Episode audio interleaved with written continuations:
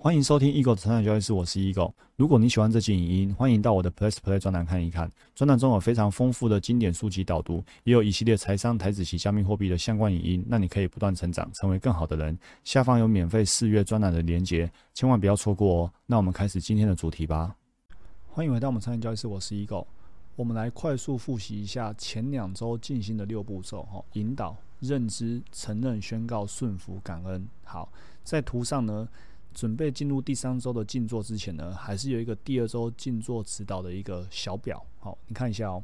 我们的步骤一就是呢，先把引导技巧完整的进行一遍，好，然后熟悉这个过程，让我们呢可以关闭外在，进入内在，进入潜意识心。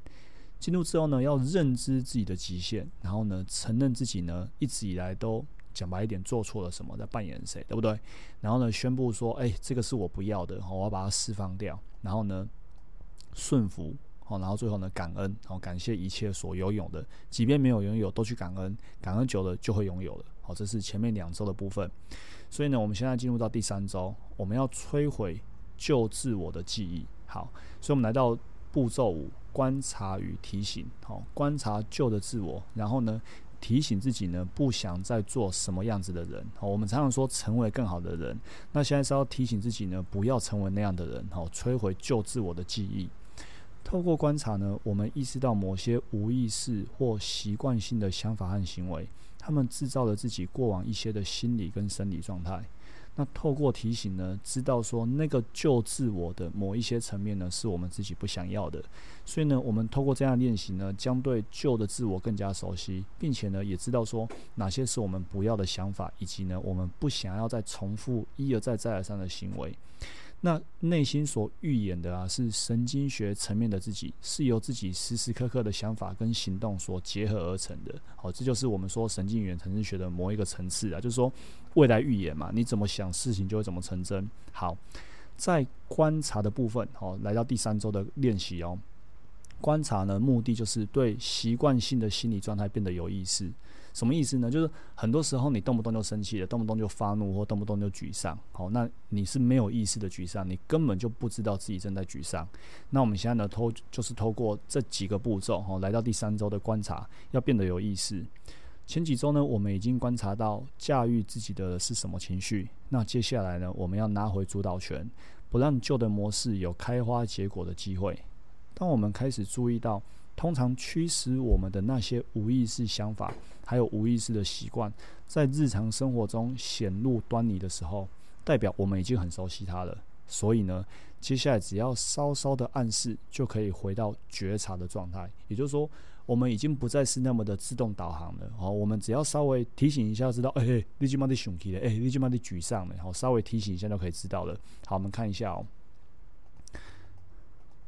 好，呃，等下再来。好，举个例子，对，举个例子，好，举个例子，好，比如说，假如呢，你正在克服对某些东西的依赖，好，比如说糖啊或烟，你就越能感知到身体因为成瘾的痛苦，还有拉锯战开始的时刻，于是呢，你就越能早点对抗它。大家都知道欲望开始时候的征兆，你会注意到冲动、迫切，有时候呢是无声的尖叫，听起来就像是这样。就去做嘛，投降嘛，屈服嘛，来吧，就这么一次吧，哦，吃一下糖吧，抽一下烟吧，类似这样。当你不断向前向上锻炼自己一段时间之后，你会留意到这些欲望呢何时出现，而你会有更万全的准备来处理它们。很多时候就是，其实大脑是这样跟自己对话的，但是我们没有意识到这些对话内容，所以呢就屈服了，或者就是惯性导航就很习惯去做了。那我们现在呢，就是可以变得有意识。同样的道理也适用于个人改变。不同的是，那些东西呢，并非存在于你之外。事实上，它就是你。你的感受跟想法，实际上就是你的一部分。不过，步骤五真正的目的是要你觉察自我设限的存在状态。所以，它也不是那么 low 而已，要你去克服烟瘾，然后克服这个含糖饮料的依赖。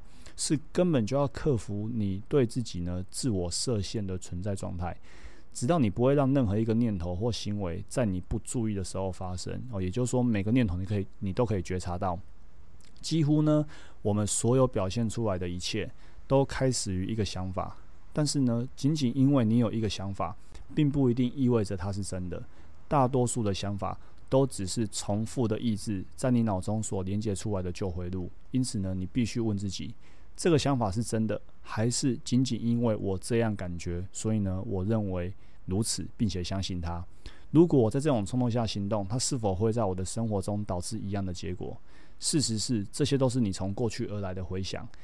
那些跟过去联系的强烈感觉，在你脑中活化了旧的回路，导致你呢，你采取了可预期的方式反应，就是呢，你又被又被唤醒了，然后又重复做一样的事情。所以怎样，要把它写下来，我要把它写下来。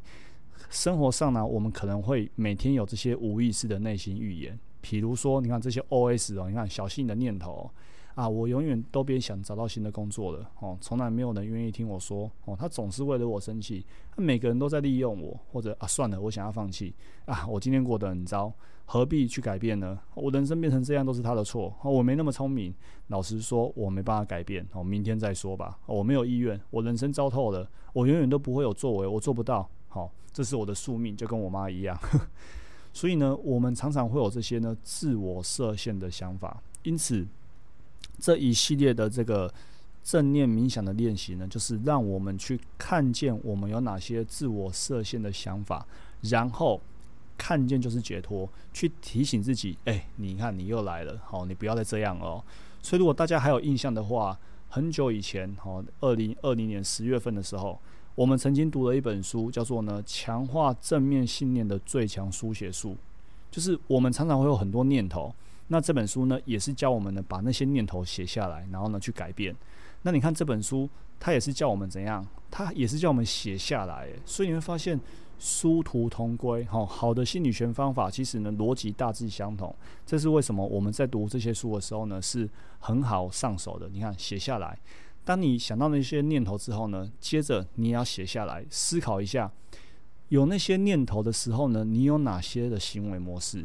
你是生闷气呢，还是自怨自艾的作者，或者用吃来排解抑郁，或者是不断的打电话给某些人来抱怨你的感觉，或者根本就是呢沉迷于电玩哦，找借口跟你所爱的人吵架，或者是喝过头哦，拎拎胸贼，对不对？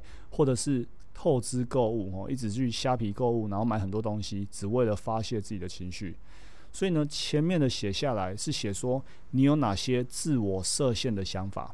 后面的写下来是告诉问自己，当有那些想法之后呢，你通常都会做哪些行动来伤害自己，对不对？好，我们不要再伤害自己了。OK，好。所以呢，习惯性的思维跟行为呢，造就了我们特有的心理状态。好，习惯性的想法跟习惯性的做法，对不对？受到已经被潜意识心所制约的情绪所影响，以至于呢，我们常常呢，凭着记忆行事，也就是无意识行为。诶，怎么莫名的又吃了一堆东西的？哦，因为想要排解忧郁。诶，怎么又在上网买了一堆东西的？哦，因为觉得心情不好就狂买东西，哦，就被制约了。大多数无意识的行为都是为了透过情绪来强化某种人格特质，或者为了满足一种瘾头而发生的，好让你感觉一切如旧。好，就是诶，我今天必须重复消费大量的网网络购物，好来满足自己这个瘾。好，因为呢，我需要排解我的抑郁。或者是我现在心情不好了，我必须打一大堆电话跟别人抱怨，好让我觉得，诶，我是有被在乎的，哦，这就是一种惯性行为。那有些人呢，真的想要暂时抛开记忆的感觉，于是呢，从身外之物得到满足，从痛苦中暂时解脱，所以他们怎样？完蛋了，沉迷于电玩、药物、酒精、购物等等，都是为了解决一个人内心的痛苦和空虚，是我们的瘾。创造出习惯，因为没有任何身外之物能够永远解决空虚，所以呢，只能一遍又一遍做着相同的事情。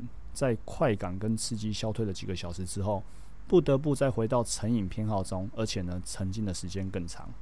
然而，一旦能把个性所带有的负面情绪解除记忆之后呢，我们就可以消除这些毁灭性的无意识行为。好，所以呢，刚才是观察，那再提醒，就是呢，提醒好要去。回想你想要丢掉的那个自我，静坐的关键部分，好，就是呢要重新看一下之前所写下的内容，包括从这个我们刚才说的，从认知宣告、认知承认、宣告、顺服、感恩，然后呢观察、提醒这一系列过程呢，作者都要求我们写下来。所以呢，回看自己所写下的内容很重要。再来就是呢，我们提醒的目标就是，当特定的情绪来驱使你的时候，你要非常熟悉你要如何去思考跟行动，特别是提醒自己不想再成为那样的人。所以呢，我们第一时间就要觉察到，然后呢，修剪构成旧自我的突触连接。在这步骤当中呢，唯一的目的就是觉察。所以我们还是不断强调，看见就是解脱。当你可以去觉察到这个突触连接，就有办法去修剪，把不要的突出连接砍断，把要的建立起来。那要修剪不要的，要建立要的，第一个前提就是要先觉察得到。好，所以我们才说要观察，然后要提醒自己：诶，你来了哦，你又来了哦，诶，就是看到了，你又来了哦，就是看到了。那这时候就可以去改它了。好，再来重新导向。你看，刚才修剪不要的，然后导向新的要的。防止自己产生无意识的行为，自己制止自己启动旧程式，并从生物层面来改变自己，使神经元不再被触发与连接，阻断以相同的方式去号令相同的基因。所以要改变，所以呢，我们就来玩一场改变的游戏。想象一下，当我们用无意识的方式来思考跟感觉是什么情况，然后呢说改变。觉察让你很容易就陷入旧行为的模式的情况，然后说改变。想象自己处于某个生活事件或情境当中，其中有一个很好的理由会让你的理想自我努力啊功亏一篑。说改变，简单来说就是他要你去冥想，去想象说你如果又动不动就生气，那是什么感觉？然后呢去改变它。好，这有点像是那个下心锚的概念。因为当你又想到那些事情的时候，因为你已经下了心锚改变，所以哪天你又出现的时候，你就会改变。一样，在心里面下心锚，去想说哪些事情会容易让你陷入旧行为模式。你现在，比如说我举个例子来说哈，比如说呃小朋友又把玩具乱丢了，那过去的你呢，很容易在这个时候崩溃，很容易很容易很容易大骂他。那现在的你在心平气和的你，你就去想象那个很容易让你抓狂的场景，然后在那个当下你去说改变，那这时候就下了心锚，这就是催眠。那么当哪天现实生活当中孩子真的是乱丢玩具的时候，本来的你会要去大骂他，但是你事先已经催眠过了，你已经未来预言过了，你已经下心锚了，你那时候会说改变，那么在实际的当下你就会改变。那当你可以在当下说改变，那么看见就是解脱，你就从原本的无意识行为跳脱出来了。于是，在那个当下，你就会改变。好，比如说有一个很好的理由，让你可以去对他狂骂一番，对不对？但是呢，当你现在自我下心毛说改变，那么你就真的会改变。所以呢，脑袋里最响亮的声音就是改变。好，它就是重新导向的代言人，就是呢删除旧的，然后呢改变出新的。每当发现自己有了自我设限的想法或行为的时候，大声对自己喊“改变”。一旦你变得更有觉察力，把熟悉的想法跟感觉重新导向，并认知到无意识的存在状态之后，那些珍贵的人员就不再耗竭。否则啊，在求生存的状态之下，我们会利用体内失衡来迫使身体进入紧急状态，从而调用大量的能量。而那些想法跟情绪呢，就会消耗了我们这些宝贵的能量。但是呢，当我们开始改变，那就可以保留下这些能量来创造新的生活。所以呢，沉浮实验也说过啊，遇到一些事情，其实呢，我们是有很大的能量来改变。只是呢，很多人不是拿来改变，是拿来抗拒，是拿来求生存。好，那就可惜了。OK，所以呢，保持觉知与意识是创造新生活的关键。了解联想记忆如何让你很难保持觉知，然后呢，练习重新导向，帮你摆脱旧的自我。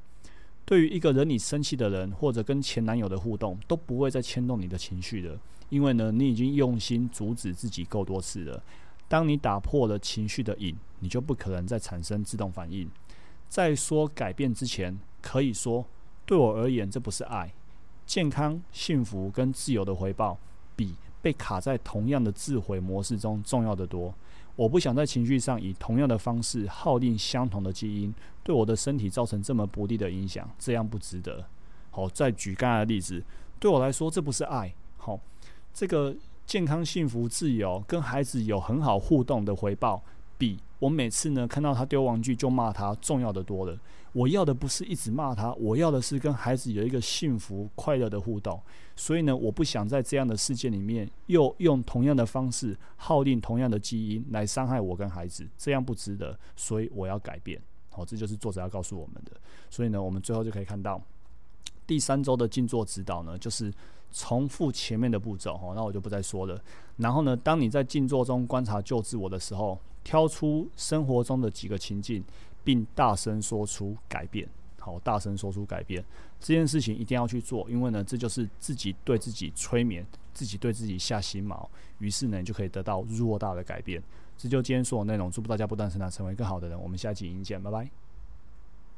如果你喜欢这期影音，欢迎订阅与分享我的 podcast，让我们不断成长，成为更好的人。我们下一集见，拜拜。